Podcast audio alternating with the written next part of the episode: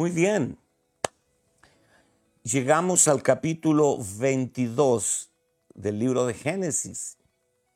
El capítulo 22 nos describe cómo Abraham eh, vivía en comunión con Dios en, en el capítulo 21, ahí en Berseba, donde él plantó un árbol tamarisco e invocó el nombre del Eterno, del eh, Dios el Olam, el Olam, el Eterno.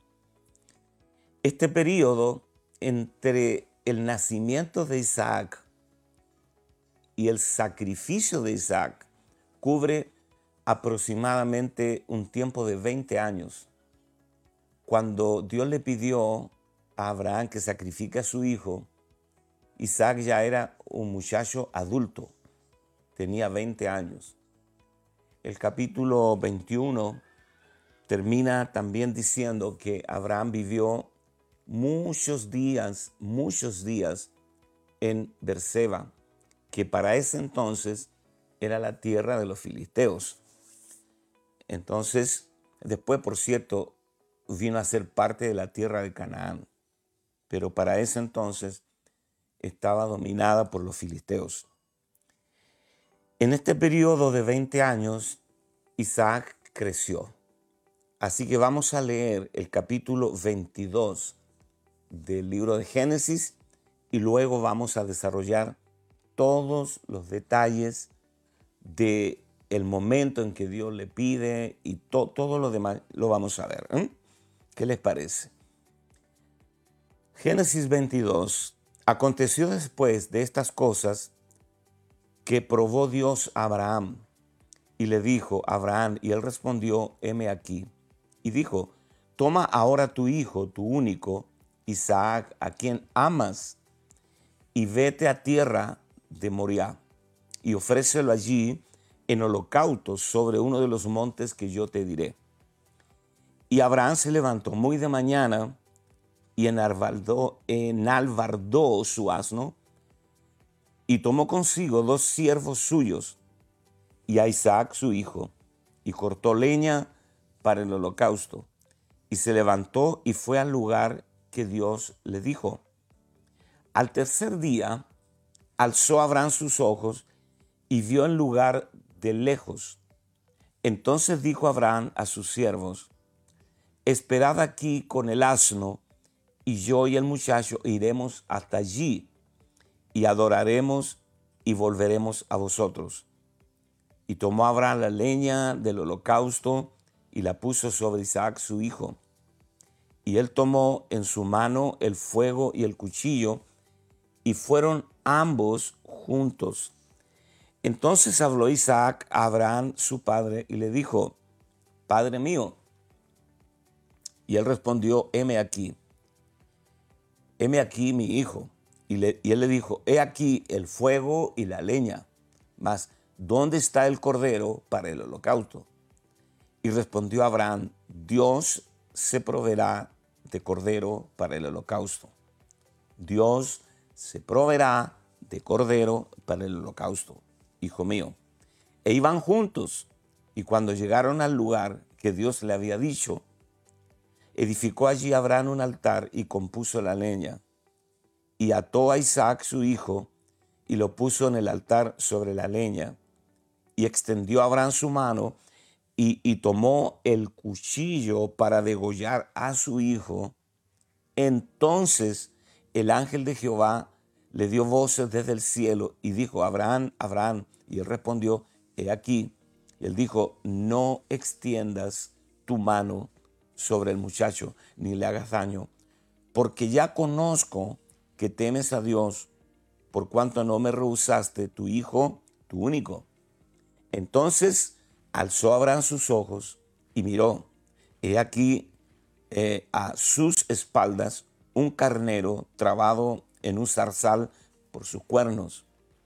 Y fue Abraham y tomó el carnero y lo ofreció en holocausto en el lugar, en lugar de su hijo y llamó a Abraham el nombre de aquel lugar Jehová Jireh o Jehová se proveerá o Jehová proveerá. Vamos a explicar eso. Por tanto, dice, se dice hoy, en el monte de Jehová será provisto. Y llamó el ángel de Jehová a Abraham por segunda vez desde el cielo y dijo, por mí he jurado, dice Jehová, que por cuanto has hecho esto y no me has rehusado tu hijo, tu único hijo, de cierto te bendeciré y multiplicaré tu descendencia como las estrellas del cielo y como la arena que está a la orilla del mar. Y tu descendencia poseerá las puertas de sus enemigos, y en tu simiente serán benditas todas las naciones de la tierra, por cuanto obedeciste a mi voz. Y volvió Abraham a sus siervos, y se levantaron y se fueron juntos a Berseba. Y habitó Abraham en Berseba, diciendo, eh, y habitó Abraham en Berseba, eh, sí, y aconteció después de estas cosas que fue dada noticia a Abraham diciendo, he aquí que también Milca ha dado a luz hijos, a Nacor tu hermano, Us su primogénito, Bus su hermano, Kemuel, padre de Aram, Kesed, As Aso, Pildas, Hidlaf y Betuel, y Betuel fue padre de Rebeca. Estos son los ocho hijos que dio a luz Milca de Nacor, hermano de Abraham, y su concubina que se llamaba Reuma. Y dio a luz también a Teba, a Graham, a Tabas y a Maaca. Muy bien. Los últimos nombres no tienen necesidad de memorizarlos pero son parte del capítulo 22. Muy bien. Vamos a comenzar diciendo o preguntándonos, ¿qué vínculo o qué conexión puede tener plantar un árbol tamarisco con el invocar el nombre de Jehová el Olam o Jehová el Eterno? La Biblia es muy económica. La Biblia tiene una economía y no desperdicia nada, señores. Así que es muy importante entender qué es lo que nos quiere decir el relato bíblico cuando dice que Abraham plantó un árbol tamarisco e invocó el nombre de, Jehová el Eterno. El árbol tamarisco tiene un significado enorme en cuanto a experimentar y expresar a Dios. Otra vez, experimentar y expresar a Dios. Recuerden que la historia del hombre comenzó con un árbol del cual Adán y Eva no comieron. Y, comieron del árbol equivocado. Y la palabra dice que nosotros somos lo que comemos. Tú eres lo que tú comes. Si nosotros comemos Cristo, seremos Cristo.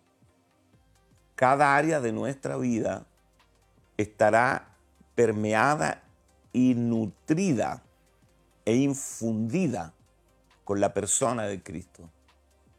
Y esto es muy importante porque si el, árbol del cual Adán debió comer era el árbol de la vida.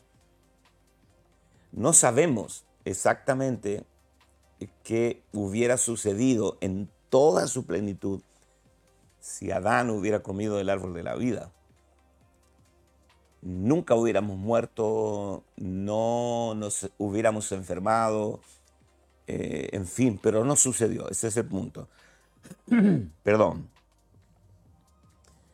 Entonces, eh, hace dos mil años atrás, Jesús vino y dijo, yo soy el árbol verde y yo soy la vid verdadera. La vid es un arbusto bajito, donde es muy fácil tomar el fruto, significando que todos pueden comer del fruto de la vid. Yo soy la vid verdadera, mi padre es el labrador, y todo pámpano que en mí no lleva fruto será cortado y echado al fuego.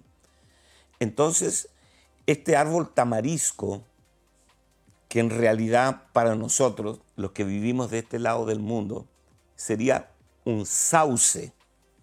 El sauce es un árbol frondoso de hojas muy finas que cuelgan y produce sombra. Entonces, este árbol tamarisco representa acá el Cristo experimentado y expresado. Cristo es nuestra vida por dentro y nuestro vivir por fuera. Otra vez, Cristo es nuestra vida por dentro y nuestro vivir por fuera. Pablo dice en Colosenses 3, cuando Cristo, nuestra vida, se manifieste. Y en Gálatas 2.20 dice, para mí el vivir es Cristo. Ya no vivo yo, Cristo vive en mí. Y también agrega, para mí el vivir es Cristo y el morir es ganancia. Eso es lo que como contexto está incluido en el capítulo 21 de Génesis. No podemos, es decir, si no tenemos la experiencia del árbol tamarisco, solo podremos invocar el título antiguo de Dios, Jehová, el Dios del pacto. Pero en el árbol tamarisco podemos ir más allá e invocar el nombre de Jehová el Olam, el Dios eterno. Esto del Dios eterno es muy importante. En Juan 17, verso 3, Jesús dijo, esta es la vida eterna. Esta es la vida eterna. Que te conozcan a ti, el único Dios verdadero, y a Jesucristo su Hijo, a quien has enviado. Es muy importante saber que la vida eterna que portamos es Cristo en nosotros y que este cuadro en Berseba, el pozo redimido, con siete corderas, ya lo vimos en la clase pasada, el árbol tamarisco que plantó Abraham y el invocar el nombre del Señor, son un cuadro comprimido, sintetizado del nuevo pacto. Y aquí entramos a, nuevamente a este punto acerca de Isaac es ofrecido. Ahora, Dios pone a prueba a Abraham.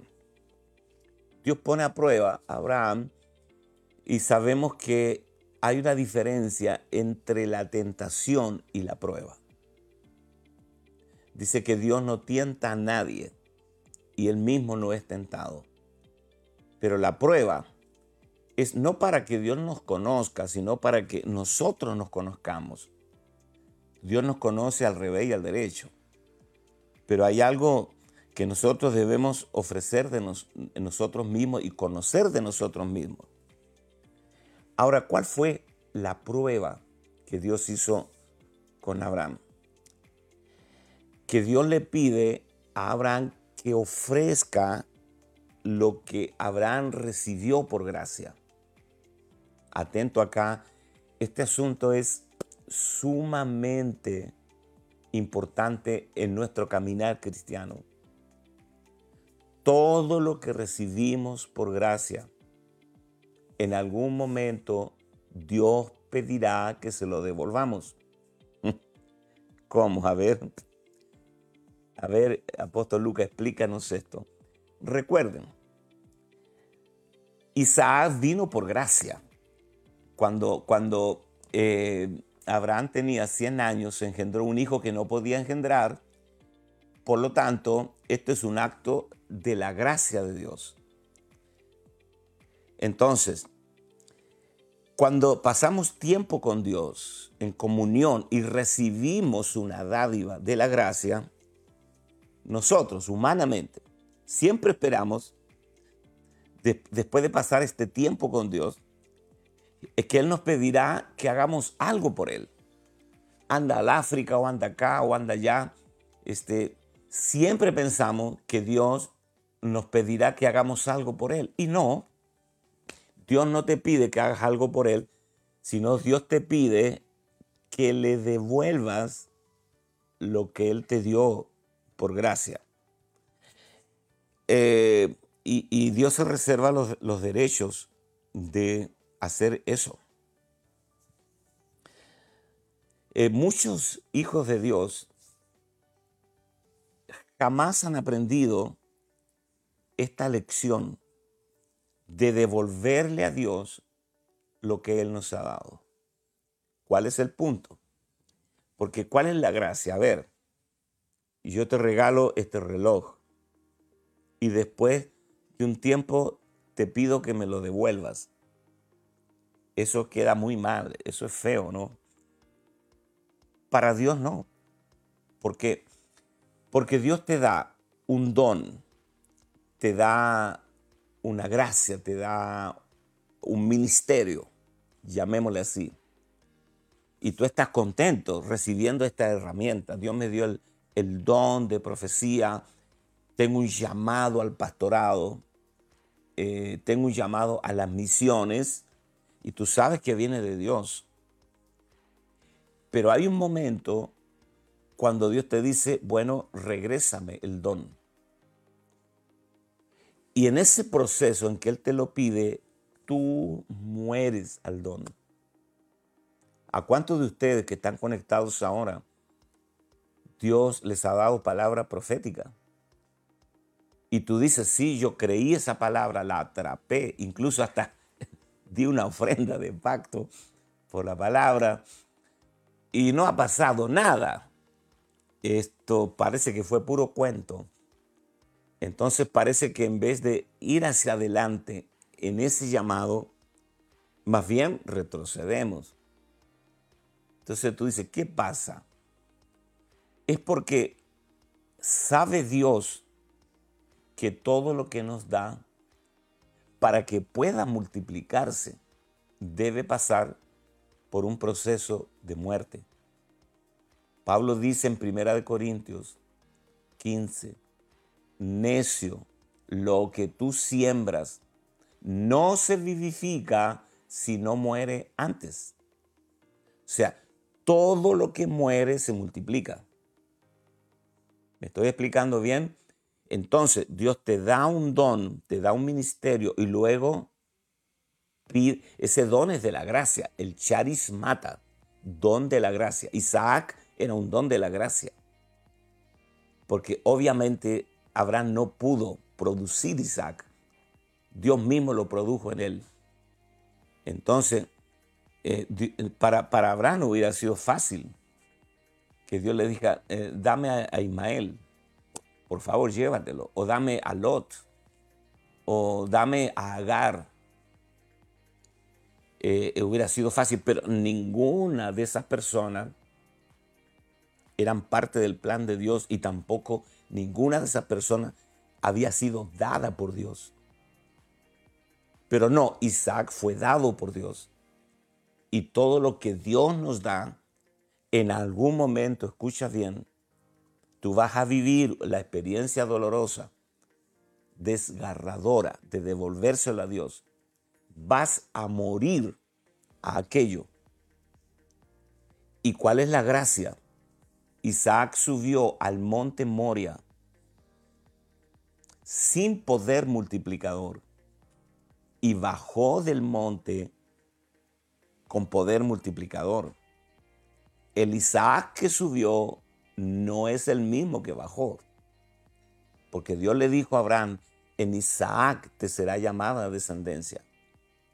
E, e, en el monte Moria no solo murió Isaac, Pablo dice en sentido figurado, sino también Abraham. Ahí fueron dos muertes. Entonces, Dios te lo da, luego te lo pide y en ese proceso tú mueres al don y después cuando no estás esperando nada, Dios te lo regresa. y en ese regreso todas las cosas comienzan a suceder. Recuerdo cuando Dios nos llamó al pastorado en Córdoba, fue un proceso de muerte, cuando recién estábamos los primeros años de, casado con Ana María. Fueron 10 años de morir, morir, morir al don, de ser yo el asistente de mi hermano David. Eh, yo siempre digo, eh, yo le llevaba el maletín a mi hermano, él era el pastor principal y yo estaba ahí a la sombra, eh, siendo procesado por Dios de morir, morir, morir. Cuando Dios nos trajo a Chile, el año 85, a ver, 75, sí, el 85, todas las cosas comenzaron a suceder tan rápido. Recuerdo, vino un avivamiento, rápidamente se llenó un gimnasio de gente, empezamos a crecer, fue un fenómeno. Porque primero Dios nos había dado nuestro Isaac, nuestro llamado, después morimos prácticamente yo pienso que si Dios no me lo hubiera pedido, se lo hubiera devuelto a Dios. ¿eh? Y Dios me lo regresó, pero con poder multiplicador. Si el grano de trigo, esto aplica incluso a Cristo, si el grano de trigo no cae en tierra y muere, queda solo, pero si muere lleva muchos frutos. Ahora, Abraham ofrece a Dios su único hijo a quien ama. El verso 2 dice, toma ahora tu hijo, tu único hijo, Isaac, a quien amas, y vete a tierra de Moriah y ofrécelo allí en holocausto sobre uno de los montes que yo te diré. Es fuerte. Sara estaba a punto de morir. Sara eh, estaba prácticamente caminando el tramo final de su existencia. La amada y bella Sara estaba muriendo. Y ahora Dios viene y le pide a Abraham, devuélveme tu hijo. Yo, si hubiera estado allí, si yo hubiera sido Abraham, seguramente hubiera tenido un altercado con Dios. Dios, no te entiendo. Perdona, pero es imposible seguirte. Primero, cuando era joven, me dice, te voy a dar un hijo, un hijo que nunca llegó. Me rechazaste a Ismael, en el cual yo había puesto mi esperanza. Esperaste que yo estuviera viejo, imposibilitado de engendrar. Me das un hijo que es el gozo de mi alma y ahora me lo pides. O sea, e, e, eres un Dios psicópata, te gusta hacer sufrir a la gente. ¿Por qué me tratas así? Ahora que tengo el hijo de la simiente, 20 años, es mucho tiempo para generar vínculos afectivos profundos con un hijo. ¿Y yo tengo que entregarlo? No te entiendo. Yo, yo quiero decir algo esta mañana. Si nosotros vamos a caminar con Dios, en los próximos tramos del camino vamos a tener que estar muertos. Tú no puedes seguir a Dios mientras estés vivo. Solo los muertos podemos caminar con Dios en su propósito eterno. Los muertos que hemos recibido la vida nueva, la vida Zoe, la gracia necesaria para cumplir el propósito. La persona que está viva naturalmente, carnalmente, va a cuestionar todo, porque no lo va a entender naturalmente.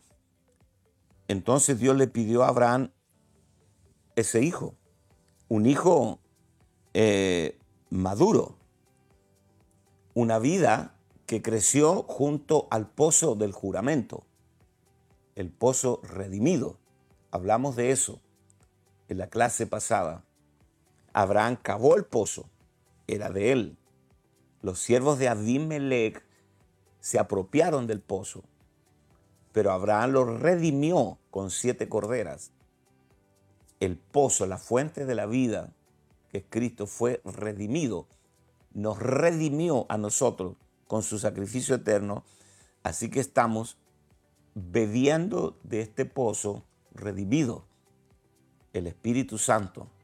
Yo me voy, pero enviaré a vosotros el Espíritu Santo. Entonces, acá Isaac creció en el pozo del juramento.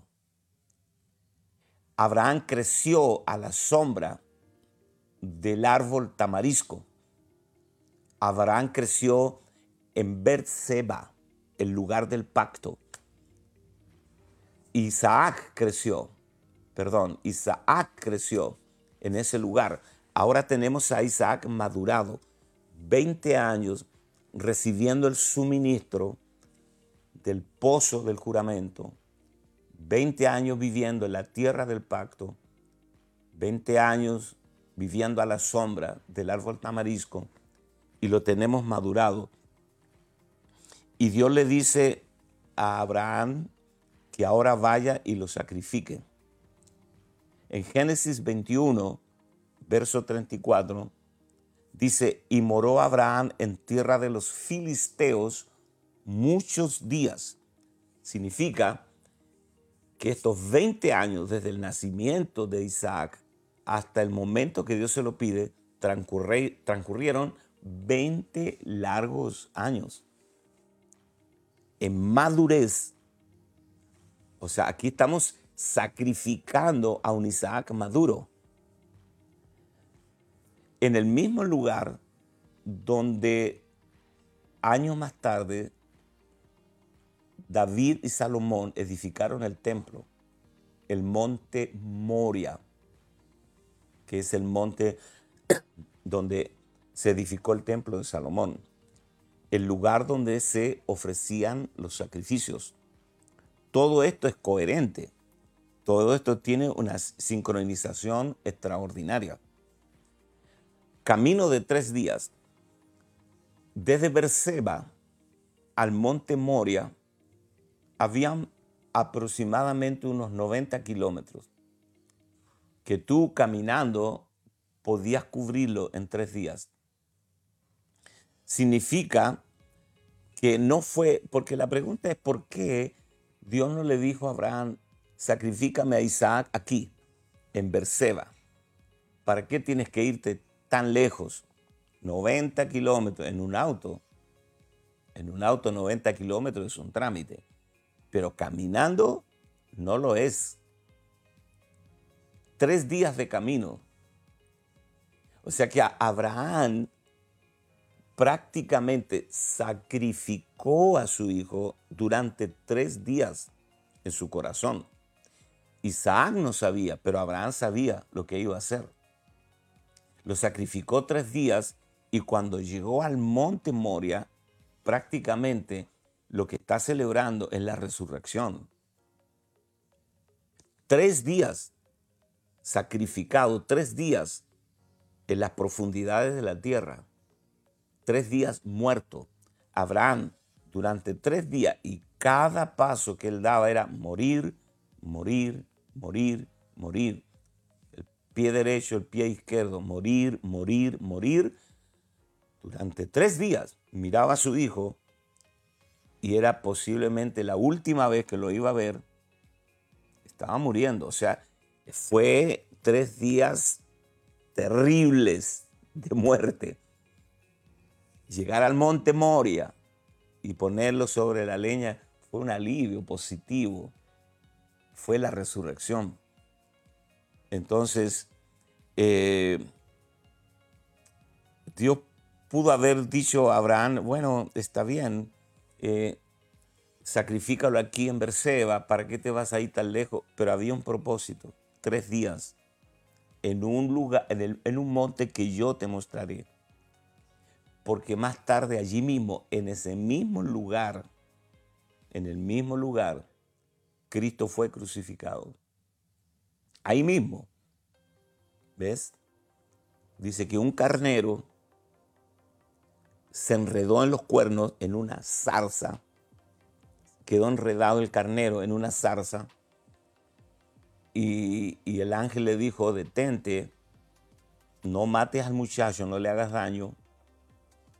A partir de ahí, para Isaac Dios fue el terror de Isaac, dice la Biblia, el terror de Isaac. Tú puedes imaginar a Isaac también diciendo papá, ¿qué estás haciendo? Lo amarró, lo puso en la leña, levantó el cuchillo, eh, eh, lo iba a degollar y, eso fue terrorífico para Isaac. Así que a partir de ahí Dios fue el terror de Isaac y, para Abraham fue el Dios de la resurrección. En Deuteronomio capítulo 16, verso 16, dice, tres veces cada año aparecerá todo varón tuyo delante de Jehová, tu Dios, en lugar en que yo escogiere, en la fiesta solemne de los panes sin levadura, en la fiesta solemne de las semanas y en la fiesta solemne de los tabernáculos, y ninguno se presentará delante de mí con las manos vacías. Salmo 132, verso 13. Porque Jehová ha elegido Sión, la quiso por habitación para sí. Ese fue el lugar que Dios le mostró a Abraham, el monte Moria o el monte de Sión. Por lo tanto, Dios tenía una agenda y un plan extraordinario a futuro. Jehová Jireh significa en el lugar donde Jehová será provisto. El carnero enredado en la zarza es la parte humana. La zarza representa la simplicidad y la humildad del hombre. Algo ordinario, convertido en algo extraordinario. Ahí se enredó el carnero que es un tipo de Cristo Cristo se enredó y se unió con el hombre para siempre. Él no se hizo, no se vistió o se disfrazó de hombre. Él se hizo hombre por toda la eternidad. Entonces, el holocausto era en realidad una ofrenda para satisfacer a Dios. Estas son las cosas que a veces no podemos entender de Dios. Pero todo lo que procede de Dios es santo, puro, incuestionable, inaccesible e inexpugnable. Todo lo de Dios. Entonces, la pregunta que hace Isaac, Isaac pregunta y dice, Padre, tenemos la leña, tenemos el altar, está todo. ¿Dónde está el cordero? Isaac no sabía que él era el sacrificio. Atento acá. Tú tampoco sabes, ni yo. Nosotros somos alimentados en Berseba, calmamos nuestra sed, crecemos en el lugar del pacto y, y maduramos allí pero no sabemos que Dios nos está alimentando, nos está madurando para el sacrificio. Así como Ismael, eh, perdón, así como Isaac no sabía que él era el sacrificio, así tampoco tú. Y, yo tengo la sospecha de que millones de los que estamos siendo alimentados en Berseba, viviendo en la comodidad del pacto, no nos hemos enterado que Dios nos está madurando, nos está haciendo crecer, nos está engordando, igual que un animal. Disculpe la comparación, pero es para el sacrificio. Estoy hablando en sentido espiritual. Nuestra única meta es ser llevados por Dios al altar del sacrificio del final de nosotros mismos. El apóstol Pablo dice en Romanos capítulo 12, os ruego hermanos, por las misericordias de Dios, que presentéis vuestros cuerpos en sacrificio vivo, santo y agradable a Dios. ¿Por qué dice sacrificio vivo? Porque todos los sacrificios del antiguo pacto eran sacrificios muertos. se mataba al animal, se lo cortaba. Era una carnicería, se quebraban los huesos, se subía al altar un montón de carne, el animal estaba muerto. Isaac fue puesto sobre la leña vivo y amarrado. Tú eres Isaac, yo soy Isaac. Nosotros somos el sacrificio vivo. Y Dios tiene muchas maneras de subirnos al altar, al altar de la espera, el altar de las pruebas que tú no puedes entender, el altar de los sueños postergados o los sueños muertos, el altar de las cosas que nunca han sucedido en tu vida y tú sigues creyéndolas que sucederán. Todo eso en su totalidad son las piedras del altar donde nosotros estamos puestos sobre la leña. Otra vez quiero decirte esto, el sacrificio es para el placer de Dios, para el deleite de Dios, pero también para llevarnos desde nuestra condición natural a una condición de resurrección para que en la resurrección nosotros podamos ser multiplicados. ¿Por qué Jesús tuvo que morir en la cruz? Él no fue asesinado. Él fue sacrificado. Él fue inmolado antes de la fundación del mundo y fue sacrificado en el tiempo.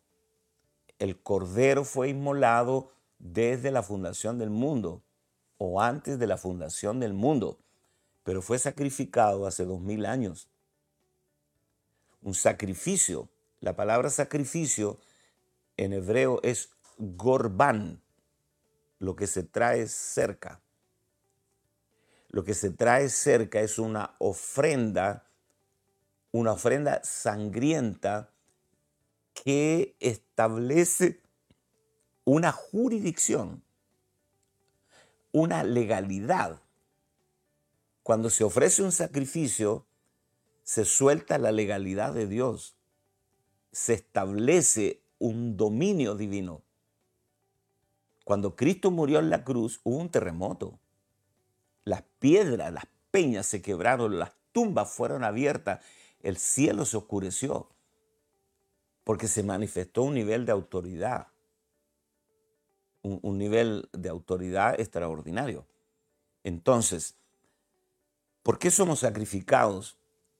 Porque, como decía, Cristo mismo fue sacrificado como el grano de trigo, el grano original.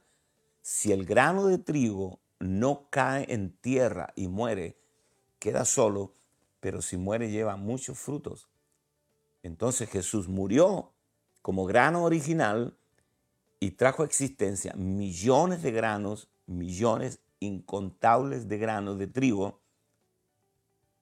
que somos nosotros y todos contenemos la vida del grano original, es la multiplicación. Lo que no muere no se multiplica. Y esto tienes que tú entenderlo.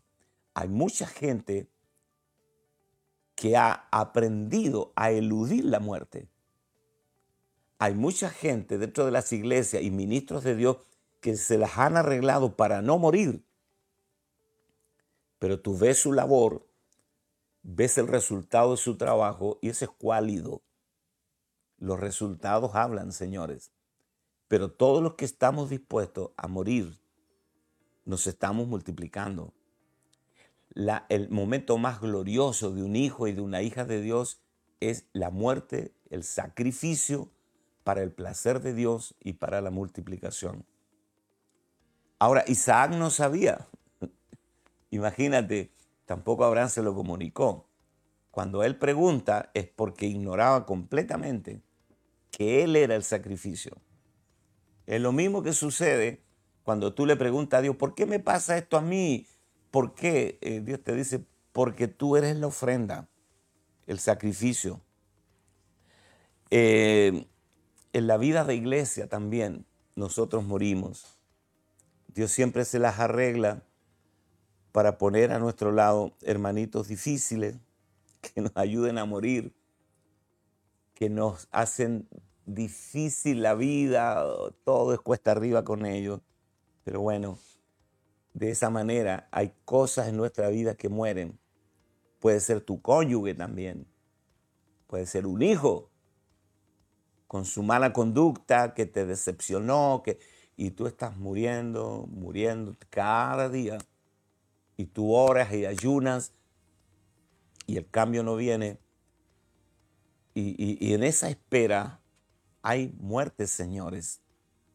Porque si hay algo que nos cuesta a los seres humanos es esperar. A nosotros no nos gusta esperar. Y cuando Dios te dice, espera, tú no sabes cuánto tiempo será. Abraham esperó toda su vida en el caso de él. Y a los 99 años vino el hijo.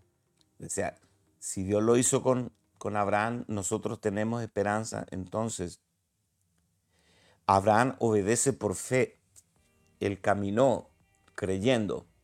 Dice eh, eh, Hebreos que Abraham creyó que Dios podía devolverle a Isaac desde los muertos. Hebreos capítulo 11, versos 17 al 19. Por la fe Abraham, estoy en Hebreos 11, versos 17 al 19, porque sé que hay mucha gente tomando apuntes. Por la fe Abraham, cuando fue probado, ofreció a Isaac. Y el que había recibido las promesas ofrecía su unigénito. Habiéndosele dicho, en Isaac te será llamada descendencia. Pensando que Dios, escuche esto, que Dios es poderoso para levantar aún de entre los muertos, de donde en sentido figurado también le volvió a recibir. Cuando el ángel detuvo el cuchillo en la mano de Abraham, a punto de degollar a Isaac, y cuando Abraham bajó a su hijo de la leña, qué cosa extraordinaria. Abraham creía que Dios, incluso Abraham creía que si, si él degollaba a su hijo y lo quemaba, Dios podía devolvérselo de nuevo, igualito, en resurrección.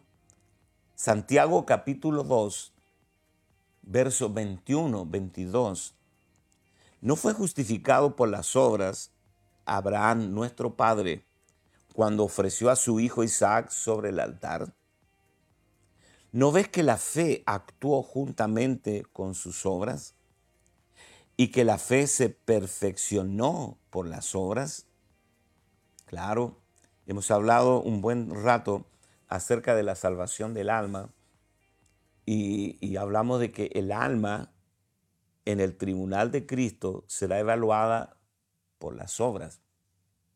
Porque dice que el VIMA, el tribunal de Cristo, daremos cuenta cada uno nosotros de cómo hayamos las obras que hayamos hecho estando en el cuerpo. Así que este tema de las obras es muy importante, aunque no somos salvos por obra en espíritu, pero en el alma somos procesados a través de las obras. Romanos capítulo 4, verso 17. Esto es lo que Pablo dice. Esto está buenísimo. Pablo dice que Abraham creyó en un Dios que da vida a los muertos y que llama las cosas que no son como si fueran. Que llama las cosas que no son como si fueran y da vida a los muertos. Se está refiriendo a Isaac porque Isaac fue llamado a la existencia cuando ya no había posibilidad. Y que Abraham creyó que aún Dios podía devolverle a Isaac de entre los muertos.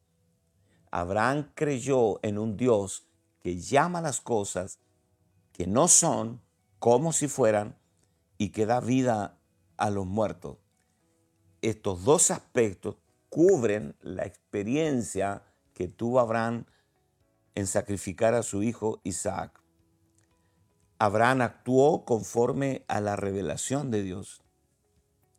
Al obedecer a Abraham a Dios por la fe, actuó conforme a la revelación que había recibido. Sacrifícame tu hijo, tu único hijo, Jehová iré, Jehová se proveerá. Entonces, todo lo que Abraham hace en este capítulo 22 eh, provenía de Dios. Abraham nunca inició nada. Él no se levantó un día y dijo, uy, voy a sacrificar a mi hijo. No, para que Dios esté agradado. No, Abraham nunca inició nada conforme a su concepto. No emprendió nada por su deseo ni por, ni por su entendimiento. Dios le dijo a Abraham qué es lo que él debía hacer, cómo y dónde.